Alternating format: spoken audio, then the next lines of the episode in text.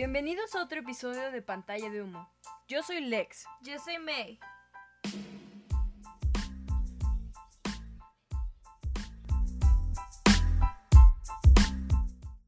En el episodio de hoy tenemos a una gran invitada. Es licenciada en psicología por la Universidad de Guanajuato, especialista en terapia familiar por la Universidad de Guanajuato, diplomada en terapia en pareja por el Instituto Latinoamericano de Estudios de la Familia, tutoría por la Universidad de Guanajuato, competencias educativas por la Universidad Iberoamericana, motricidad por la Universidad Iberoamericana, experiencia profesional en docencia en diversos niveles educativos desde 1983. Con nosotras está Luz Virginia Orozco Herrera, mejor conocida como Vicky. Mucho gusto, muchas gracias.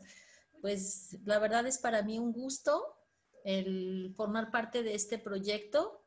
Yo les agradezco que personas jóvenes como ustedes estén tomando este impasse que estamos viviendo para buscar otras formas de crear, de pensarnos y de construirnos. Y pues aquí estoy para compartir mis ideas, mis pensamientos y pues que de alguna manera podamos beneficiarnos mutuamente y las personas que por ahí se interesen en incursionar en su podcast.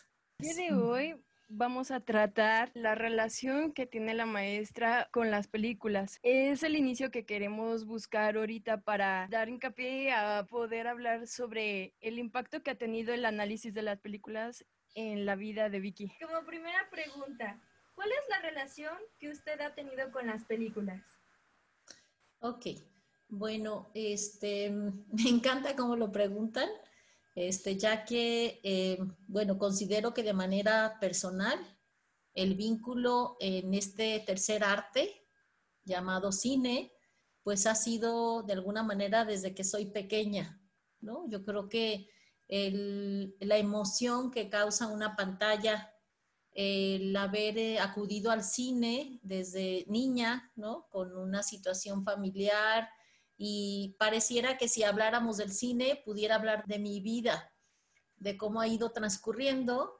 Y actualmente eh, yo creo que quisiera tal vez aprovechar esta, este espacio para hablar como de dos vertientes que sería cómo considero que las películas pueden ser un espacio para que una familia se pueda ir reconstruyendo y que se pudiera obtener un beneficio muy grande al considerar algunos elementos cuando vemos una película tanto de forma individual como familiar o con amigos y el otro que ha sido un pilar muy importante como recurso didáctico para la enseñanza de la psicología. Esa es la otra vertiente que ha sido un pilar muy importante.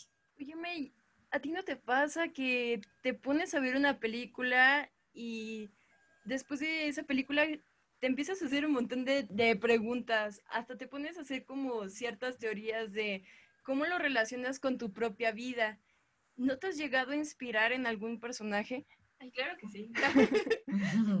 Hace, al inicio de la cuarentena, vi la película que ya lo comenté hay unos episodios atrás de Reality Vibes, en la que sale Winona Ryder. Y ella trae el pelo así cortito, un toque así noventero. Yo dije, ah, quiero. Y me gustaba tener el pelo largo, pero dije, mira, ya, hace calor. el cine impacta mucho en las personas. Uno a veces se puede sentir identificado con cierto personaje y puedes decir como de, como que sientes cierta cercanía a él y tratas de imitarlo o tú, tú sientes que ese personaje te refleja a ti. Entonces sí. Sí, pero es súper importante el análisis crítico que uno va desarrollando en cada película. O sea, tú ves el personaje a través de la pantalla, pero ¿qué te intenta decir ese personaje? Y también tú con qué te quedas de ese personaje. Justamente es parte de lo que invitamos a la maestra para que nos empiece a platicar un poquito más acerca de cómo uno puede ir desarrollando su pensamiento crítico. Sí, eh, yo creo que en la pantalla los, las películas nos ofrecen eh, todo un, un acontecer, una situación de diferentes personajes con diversos temas son muy diversos. O sea, los personajes sabemos, ¿no? Hay un personaje principal, hay personajes secundarios, antagónicos.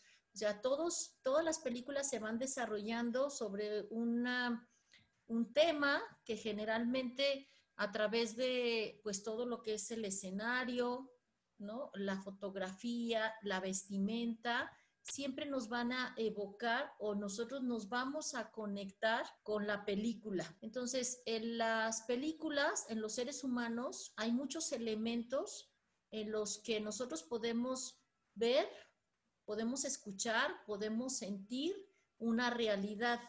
Entonces, las películas tienen un fuerte impacto en nuestra vida. Eh, a lo mejor algunas más que otras, a lo mejor la influencia que tiene una película en algunas ocasiones, pues no nos conectamos y parece que no deja una huella. Sin embargo, en muchas situaciones es el, el, tema aquí es que de manera subliminal también recibimos muchos mensajes, ¿no? Que estos pueden influir posteriormente en nuestra vida, ¿no? Inclusive se ha notado cómo a través de las películas, por ejemplo, ha habido cambios importantes. Por mencionar una cosa, quisiera decir, por ejemplo, en el tema de la familia, las creencias de la familia con diversos temas, ¿no? Por ejemplo, cómo se conforma una familia, el aceptar los diferentes tipos de familias que hay en la actualidad, el cine tiene una relevancia significativa, ¿no? Si hay familias nucleares o este, monoparentales, o sea, ya cuando uno puede ir viendo ¿no? Eh, los diferentes tipos de conformaciones de familia, parece que ni nos cuestionamos, pero esto ha ido evolucionando la ideología y las creencias de los grupos sociales. Es que justamente podemos ver cuánto la sociedad empieza a aceptar las nuevas ideologías que se están planteando. Por ejemplo, cuando yo lo empiezo a saber en el cine, es como, ah, wow, ya están empezando a aceptar un poco más las familias homoparentales o lo que le llaman ya normalizarlo. Entonces, si lo empiezas a ver con mayor continuidad, es como un poco más sencillo que tú lo vayas aceptando, porque ya se forma, o sea, forma parte de tu contexto. Es más sencillo y el cine pienso que es un gran puente para esto. En el cine muchas veces los directores te pueden plantear mundos que de no ser por ellos jamás podrían haber existido, pero uno al poder verlo, como que aunque uno sabe que nunca, no sé, por ejemplo, nunca va a haber monstruos que salen del closet y te asustan, este, al verlo en la pantalla como que lo sientes más cercano. Sí, ahora aquí con en relación a la pregunta, eh, una vez que uno eh, tiene la posibilidad cognoscitivamente de ver esas escenas, de ver esa realidad, esas acciones y esas decisiones que toman los personajes, sí nos lleva a, eh, a, tener como un acercamiento al conocimiento de ese mundo de posibilidades que se puede abrir. Ahora, aquí es muy diferente cuando nosotros podemos, ok, yo veo una escena o veo una película, ¿qué tanto me va a impactar? ¿Qué tanto me va a influenciar en mi comportamiento? Y yo puedo decidir si yo sigo ese camino. Yo creo que la palabra clave aquí sería, si yo me sugestiono por la película y entonces yo podría actuar en consecuencia de una manera imitando al personaje que pudiera ser no tan favorecedor para mí mismo y para los demás. esa es la parte donde entonces el pensamiento crítico sería, ¿qué me despierta? ¿No? Porque todos sentimos, ¿no? ¿Quién no hemos llorado con una película, ¿no? La película de la cabaña, la verdad hay escenas en las que yo creo que es un despertar de sentimientos que inclusive pareciera como que en un momento es hasta catártico. Y si no te hace sentir la película, es lo que yo le mencionaba hace un tiempo en otros capítulos a este May, si no te hace sentir algo, realmente no está conectando contigo. Entonces es ver por ver y estás como en piloto automático. Quizás sí puedes estar recibiendo, pero no estás consciente. Y pienso que eso es lo realmente importante. Y sabes, hoy en día tan importante que la gente tenga pensamiento crítico, porque en este mundo globalizado llega muchísima información de miles de medios, o sea, llega de las redes sociales, internet, de Netflix, de las películas, de todos lados, nos están bombardeando con muchísima información y yo creo que ahí es donde importa tener el criterio para ir descartando. Ajá. Sí, yo creo que aquí sería eh, lo que refieren como un efecto como de coladera, donde realmente de todos estos estímulos que me están llegando, el poder reflexionarlos, ¿sí? Es que, digamos, y que para esto yo creo que habría como una etapa importante, ¿sí? Pero en el caso del cine los niños, el niño todavía es mucho más vulnerable, ¿sí? El contexto y los estímulos que está recibiendo, él todavía no puede discriminar, por eso es importante como para ver qué películas son de acuerdo al pensamiento de un niño o cuáles podrían ser para un adolescente y cuáles para un adulto, para que él pudiera eh, realmente no verse invadido por estímulos que todavía en el caso de un niño o de un adolescente no les toca vivir. Y en el caso de un adulto, pues ya decir, bueno, pues esta película, ¿cómo la tomo? Claro. Y eso va a depender también de la fortaleza de la personalidad del ser humano. Vicky, tengo una pregunta. ¿Qué preguntas tú le realizarías a su niño para que fomentes en él su pensamiento crítico? Ponle, eh, se pone a ver alguna película de Disney. ¿Qué preguntas le harías finalizando esa película? Ok, muy, muy buena pregunta. El tema sería, este, digamos, una vez que se termine la película, sí decirle, ¿no? Desde, por ejemplo, eh, ¿con quién te identificaste? ¿No? de, o, quién te gustó, ¿no? A lo mejor la, la, pregunta identificarse es un poco avanzada. ¿Qué personaje te gustó y por qué? ¿No? ¿Cuál te llamó la atención? Y luego un poquito, ¿cuál no te gustó y por qué? ¿Sí? O sea, de alguna manera como ir identificando el rol de los personajes que él le dejaron un impacto, ¿no? ¿Y por qué? Y luego, ¿qué piensas de lo que pasa en la película. ¿Sí? ¿Qué te hizo sentir la película o determinadas escenas? ¿Cuáles fueron importantes para ti? Inclusive, por ejemplo, sería, hay como tres etapas importantes, ¿no? ¿Cómo se desarrolla la, la, película? Si el niño se identifica, si el niño le gusta, cómo le hace sentir. Y también, inclusive, una muy buena pregunta sería, ¿cómo terminó la película? ¿Te gustó? ¿Tú le hubieras dado algún otro este, fin? O sea, para que el niño también tenga sus desenlaces de sus propias historias, ¿sí? Por ejemplo, lo comentábamos un día tú y yo, ¿no? De cómo en las películas de Disney, este, Disney, la verdad, fue una persona que nos ayuda a construir un mundo mágico de donde no había. Él a través de sus dibujos, él fue una persona que tuvo muchas carencias y su refugio fue el, su granja, por eso era tan bueno dibujante y creó todo esto. Pero en la mayoría de las películas hablábamos de que hay una muerte, hay una herida muy fuerte en, los principales personajes, ¿no? Entonces, por eso sería muy bueno preguntarle al niño, después de haber visto El Rey León. ¿Qué harías diferente? ¿O cómo puedes pensar que se sintió Simba? No sé, eh, eh, este tipo de preguntas que lo ayuden a ir construyendo lo cognitivo y lo afectivo a partir de la película.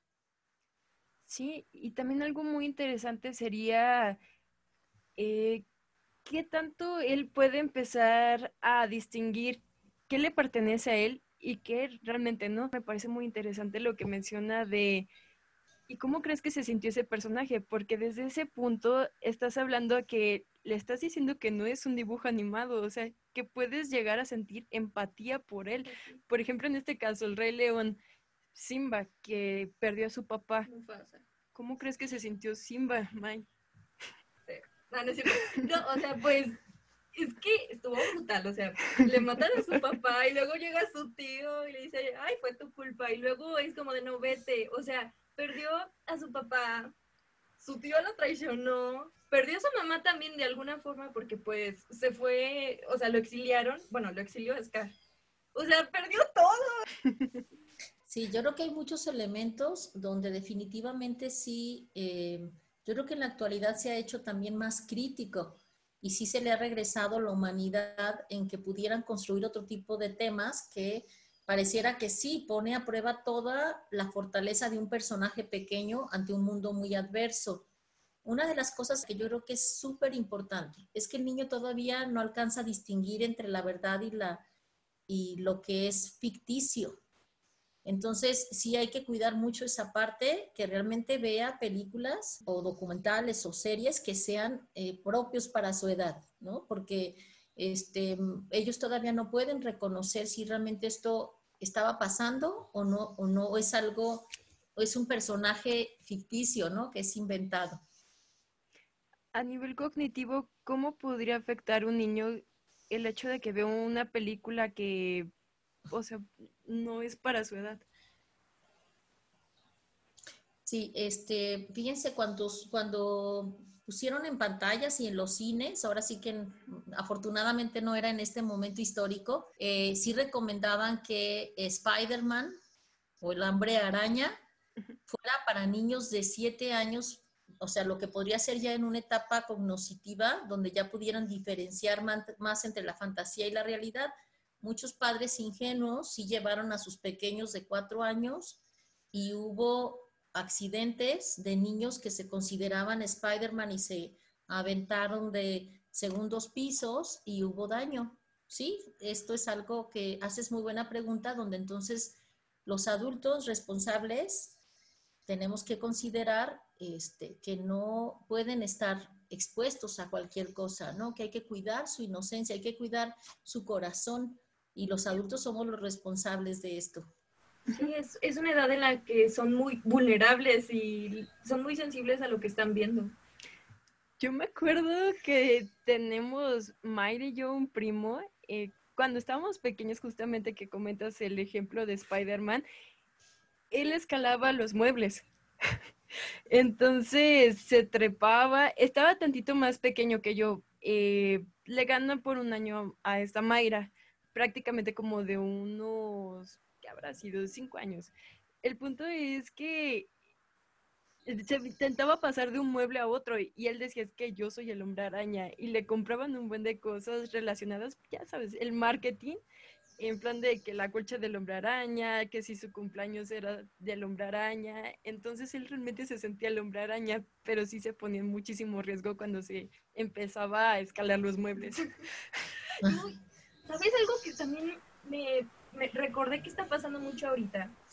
Con todo esto de todas las películas que Marvel ha estado sacando, hoy en día, si un niño le dices, ok, mira, te voy a comprar un juguete, dime, tú escoge. ¿Quieres un peluche de Simba o alguna figura de algún superhéroe? No van a dudar y van a querer la figura del superhéroe. Porque hoy en día eh, no sé, bueno, igual y más que antes, pero los superhéroes con toda esa fiebre de películas de superhéroes, están teniendo mucho más impacto como que en los niños chiquitos es como de, ay, yo quiero ser Spider-Man y, así, o sea, no. Pero también lo que tienen los superhéroes es que destrozan todo a su alrededor y realmente, o sea, tienen como cierta misión, claro que sus intenciones son buenas, pero realmente no están muy conscientes de lo que están haciendo, o sea, de su alrededor, eh, si terminan lastimando terceros o no. Entonces eso también está influenciando en los niños. Sí, yo creo que lo que están hablando es importante de un niño va a buscar un modelo con el cual identificarse. Entonces, esto em, es que tendríamos que vigilar mucho el tipo de vínculo que tiene un niño con sus padres para poder seguir admirándolos, quererse parecer a los padres y estar cercanos a ellos de una manera afectiva, de una manera en la que el niño realmente quiera eh, ser como el papá y no buscar estas figuras, estos héroes falsos, ¿verdad? Que hay que cuidar mucho el tipo de vínculo que estamos estableciendo. Yo creo que precisamente por eso ahorita pudiéramos recomendar que una actividad que pudieran hacer en familia es buscar momentos recreativos en donde ahorita que estamos en esta cuarentena y en este tipo de confinamiento, unos, una familia pueda tener con sus hijos eh, el ver una película, después comentarla, compartirla de una manera amorosa. las familias nos hacemos a través de los rituales. Por eso en México la familia es tan fuerte, porque celebramos el día de Guadalupe, el día de los Santos Reyes, el día de Navidad, ¿no? La, todos hacemos fiesta. Entonces, yo creo que este espacio recreativo donde nos podemos relajar al ver una película y luego comentarla, es una experiencia que ayuda al pensamiento crítico, reflexivo, curioso. Yo creo que algo que nos va construyendo son las preguntas. ¿no? Y pudiéramos con base en esto reflexionar qué cambios se podrían hacer también, ¿no? De aquellas películas. De hecho, justo esto que dice me identifica mucho a lo que yo viví junto con mi hermana. Nuestra mamá también es psicóloga y ella siempre veíamos una película y al final nos ponía a hacer como preguntas. Sí, yo creo que lo que mencionas es importante porque mm, cada una de las partes de una película llevó, por ejemplo, al personaje en varios niveles, ¿no? A una acción que estaba ahí presente y luego cuando se presenta, por ejemplo, una situación adversa al personaje, el personaje tuvo que tomar decisiones pensantes, ¿no? De lo que actuó, de la manera en la que actuó o en la manera en que resolvió, la manera en que abrió un mundo de posibilidades y que estas, pues claro que nos van a ayudar a nosotros a pensar que también entonces el mundo puede tener maneras de resolver las cosas, porque nos podemos sentir identificados con el personaje y construir, ¿no? Utilizar nuestros recursos, ¿sí? O sea, que realmente nos invite a despertar nuestros recursos, nuestras perlas, ¿no? Así como las perlas son como eh, las buscamos dentro del mar, ¿no? No son fáciles de identificar, pero una vez que ya las tenemos, pues hay que cultivarlas, reconocerlos. Así sería como la influencia del cine, ¿no? ¿Qué podría despertar en mí? ¿En qué me podría ayudar? ¿Y qué impacto puede tener de una manera reflexiva y pensante? Claro, porque no solamente son ejemplos malos el estarse identificando. De hecho, no lo clasificaría como bueno o malo depende mucho de tu propio contexto y cómo tú mismo vayas aceptando esos ejemplos. Por ejemplo, puede ser que llevabas una idea eh, pensándola ya por mucho tiempo y ves exactamente el ejemplo que necesitabas en la película y dices, ok, este puede ser un camino y puedo ver cómo adaptarlo a mi situación. Y está muy interesante porque es como por el ejemplo de los libros son experiencias que ya te las están mostrando sin necesidad de que tú las vivas en carne y hueso y también te da la oportunidad de que tú mismo puedes aprender a través de ello. Este, nada más quisiera mencionarles así, el, yo por ejemplo la utilizo bastante en psicología para poder, poder identificar un personaje y poder conocer cuáles son los rasgos, cuáles son los síntomas, ¿no? E inclusive, bueno, aquí me voy a ir a algo específico porque es muy tentador los que estudiamos psicología y inclusive nos lo dicen, ya me estás analizando. No, no, no. Hay que ver muchas películas donde ahí podemos pensar qué le pasa a una persona, cómo se fue desarrollando, qué criterios cubre, ¿no? Y no etiquetar. Entonces, bueno, ahora sí que es específico del área de psicología, donde yo sí les digo, vean muchas películas porque es un buen instrumento donde nosotros podemos llegar a hacer un diagnóstico, ¿sí? Donde cubre ciertas características y que inclusive nos pueden sensibilizar. Porque yo creo que una persona que finalmente en, en la pantalla podamos ver a alguien que es violento, que es agresivo, podemos sensibilizarnos de que probablemente fue una persona que fue muy violentado de niño, que fue humillado, que fue avergonzado y que entonces tiene un carácter, ¿no? Su personaje es eh, pues es el, malo, ¿no? Es el malo de la película. Y que finalmente eh, parece que algo pasa ahí en el cine, ¿no? Nos hacen ponernos con quien nosotros queremos, ¿no? Si el malo tiene que escapar de la policía y de, y de todo, lo logra y nosotros nos identificamos con ese personaje. Entonces, eh, pues aquí por eso es importante pensarlo desde una postura del análisis crítico, ¿no? De nuestro comportamiento. Claro, y no solamente en la carrera de psicología, por ejemplo, justamente esto de ir fomentando el pensamiento crítico en todo tipo de edades ayuda en, en, distintas fases de la vida. O sea, tan solo yo no pienso que sea una pérdida de tiempo que unos niños de primaria les pongan a ver una película y que luego les digan la reflexión de cómo fue que se sintieron respecto a la película, qué, con qué personajes se empezaron a identificar y qué fue lo que rescataron al final de esa película. Es que el pensamiento crítico, yo creo que, o sea, no solo para, o sea, desde las películas es importante, pero es algo que te va a ayudar en, en toda tu vida, en, en, general en todo. Sí, yo, yo les quiero comentar algo que ahorita me despertó que sería importante, el, la comunicación, ¿no? el pensarnos que nosotros realmente con nuestra mirada, con nuestra postura, con el tono de voz, siempre comunicamos algo, ¿no? Entonces, las películas nos comunican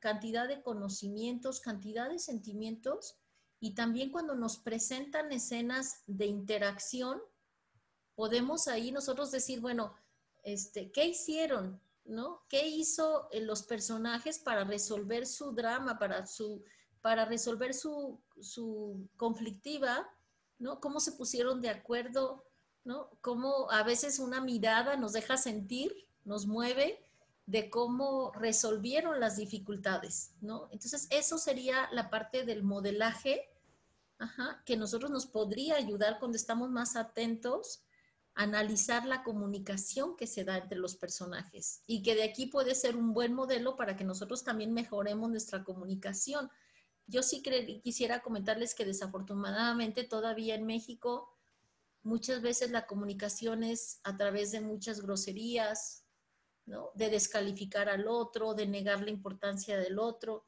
Y entonces, pues podríamos pensar en que el cine nos podría ayudar a mejorar nuestra comunicación. si estamos más atentos a, los, atentos a los diálogos positivos y cuando hay diálogos que son tóxicos, que son patológicos y que nos podrían enfermar. Algo muy interesante que, bueno, un ejemplo que ahorita me acordé, Vicky, con lo que acabas de mencionar, pues relacionado al lenguaje no verbal. Hace unos años hicieron el live action del Rey León. Justamente la caricatura mostraba más las expresiones de los dibujos animados. Entonces, al pasarlo a live action, lo que sucedió fue que no podían caracterizar todas las expresiones que hacían los personajes. Entonces lo que hicieron fue compensar esa falta de comunicación con más diálogos. De hecho, también es por eso que no se siguió el mismo guion de una película a otra. Mira, qué, qué interesante, ¿eh? la verdad, qué buen punto, ¿no? Y pues esto... Em, pues nos podría ayudar a seguir como con el énfasis de la importancia de tener una buena comunicación, una buena relación y que también eh, consideremos que el mundo es complejo, ¿no? Una imagen nosotros la vamos a tomar conforme a nuestra propia interpretación, ¿no? Y esto que tú dices es, a veces una palabra no nos ayuda a, mostrar cómo es la realidad. Pero sí nos podría abrir un mundo de posibilidades como el cine. ¿no? El cine dice, bueno, ¿y cómo lo vamos a interpretar? Yo creo que lo más lindo, yo les voy a compartir un poquito, por ejemplo, con gente de mi edad, que vemos una película, por ejemplo, ahorita vimos algunas de mis amigas, Nuestra alma, creo que es Nuestra alma en la noche, Our Soul at Night. Y entonces, ¿qué pasa con las personas, no? ¿De qué manera pueden sentirse solas o tristes y pueden buscar a alguien para compartir ese sentimiento. Fue muy lindo ver cómo esto evoca posibilidades de expresar sentimientos y de crear realidades. Yo creo que el cine es, bueno, para poder crear una película se necesitan tantos elementos y por eso termina comunicando tanto porque es que no, antes yo solía pensar que lo más importante de una película era en sí el guion, porque es, pues, para mí es el corazón de una película, porque es la estructura y te va diciendo pues la historia en sí. Yo creo que si le ponen más esfuerzo en una producción a que tenga, no sé, los mejores efectos especiales o el mejor actor, pero no se concentran en poner una buena historia, pues creo que pierde su punto. Pero yo creo que no, o sea, no solamente importa el guion, porque como comentaron, no solo es lo verbal, o sea, bueno, en el guion también se puede poner como de y chica voltea a ver al chico, ¿no? Pero... Pero se necesita quien lo actúe. La fotografía, los actores, el director, o sea, es que es, es en verdad un trabajo en equipo que va a terminar dejando mucho a las personas y para bien o para mal, pues se puede quedar en, en, la cabeza o el corazón de alguien. Algo que también me llama mucho la atención con esto que, que mencionas, Vicky, acerca de la comunicación, es cómo va a empezar a evolucionar la comunicación ahorita que estamos en tiempo de pandemia, porque prácticamente ahorita la comunicación todo se está dando por el celular. Entonces, yo he notado pequeños detalles de que con las personas con las cuales yo me comunico, empiezan a checar como más a detalle la parte de su ortografía, de mencionar eh, más emojis, para que tú te sientas como más en contacto con el mensaje que realmente ellos quieren transmitir. Y la importancia que tienen los emoticones es que te hacen sentir de cierta manera. O sea, por ejemplo, te mandan un emoticón que se ve triste y dices, ok, este mensaje más o menos vas entendiendo el estado de ánimo de la persona. Entonces, te vas dando una idea.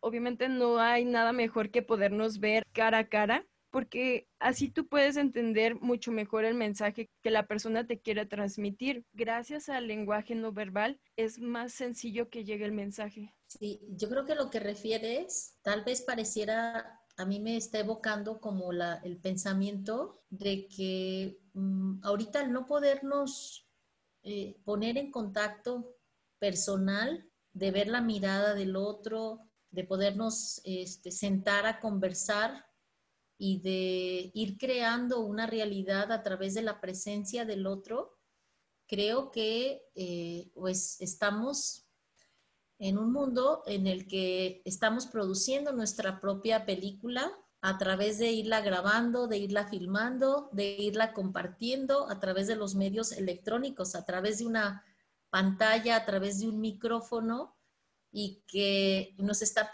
permitiendo acercarnos. Sí, yo creo que lo lindo de lo que dices esto sería, pareciera que entonces este medio de grabar, de filmar, de reproducir, hoy en día está cobrando la importancia como la del cine.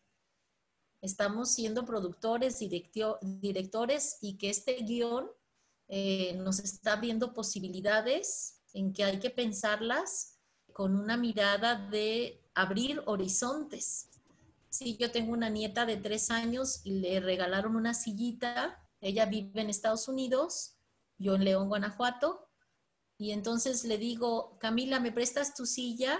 Y entonces ella me dice, claro, abuelita Miki, así me dice, y va y pone el teléfono en la silla. Entonces ella me prestó su silla nueva a través de un guion, a través de una representación, a través de eh, una pantalla. Qué lindo lo que dices, ¿no? Pareciera que este interés, además de ustedes, de verlo como un esparcimiento, también es que están formando redes de compartir con más jóvenes, ¿no? Con personas con las que eh, podemos sentirnos tal vez un poquito aislados, un poquito en el rinconcito, pero que estamos abriendo nuestras casas, estamos abriendo puertas. Y de hecho, justo con lo que comentaste de que estamos grabando nuestras propias películas así en videoconferencia y todo esto, de hecho acaban de sacar una película que fue completamente grabada en Zoom, es de terror se llama Host, ya después igual podríamos hacer un episodio hablando de ella. Pero es muy interesante cómo utilizando todos los recursos que muchas otras personas usan a diario en esta nueva normalidad para hacer una película. Sí, hasta dónde va a llegar, ¿no? Bateson decía que no sabemos hasta dónde el ser humano va a poder construir y crear, ¿no? En esta era de las tecnologías y que, bueno, prueba de ello es lo que ustedes están haciendo. Esto es es sorprendente que ustedes se den a la tarea de, yo creo muchísimo en la creatividad, en la capacidad innovadora y que están construyendo estos espacios de reflexión, de crecimiento, de conocimiento y que están haciendo redes para que no nos sintamos solos, ¿no? O sea, de alguna manera podamos entre todos ir deconstruyendo nuevas realidades. Me gustaría hacerle una pregunta. ¿Cuál es su director favorito? Bueno, pues una muy buena pregunta. Este, y tengo varios, pero bueno, los que quisiera mencionar, este, me encanta Alfred Hitchcock. Yo creo que, bueno, me encanta porque, pues para la época, ¿no? La música, todo, ¿no? Las producciones de, pues del, siempre se los pongo yo casi entrando a la materia, la película de en español sería psicosis o psycho.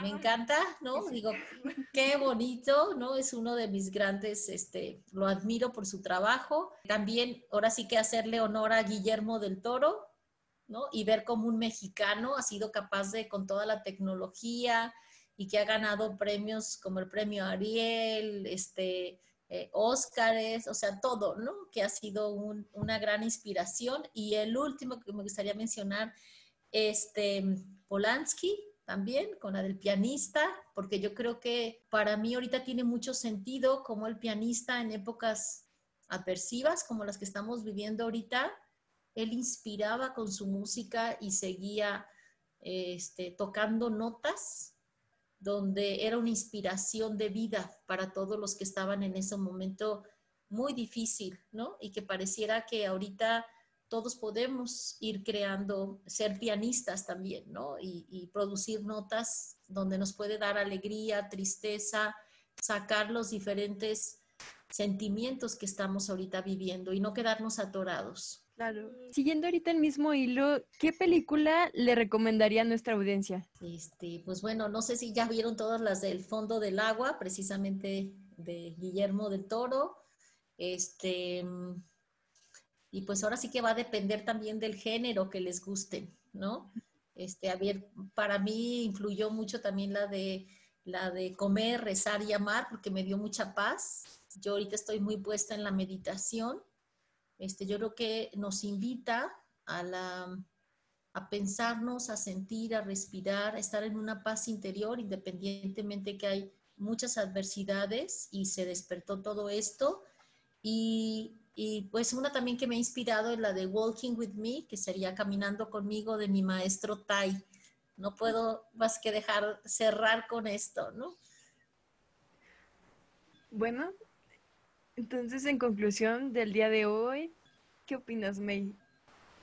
Yo creo que en conclusión, es importante tener pensamiento crítico porque las películas nos pueden comunicar muchísimas cosas y podemos aprender bastante de ellas también. Definitivamente la manera en la cual conectan con nosotros es muy importante el despertar de esta conciencia hablando de cómo es que se está conectando con nosotros mismos, el sentimiento que está evocando en nosotros porque tanto puede influir de manera positiva como de negativa.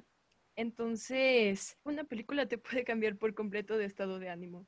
Síganos en redes sociales. En Instagram nos pueden encontrar como pantalla, bajo, humo. En Facebook como pantalla de humo. Y también pues nos pueden encontrar en distintas plataformas como Google Podcast, Spotify, Anchor, este, Apple Podcast, Radio Public, Breaker y Broadcast. Fue un honor tenerla aquí con nosotros. Muchas gracias. Y esto fue Pantalla de Humo.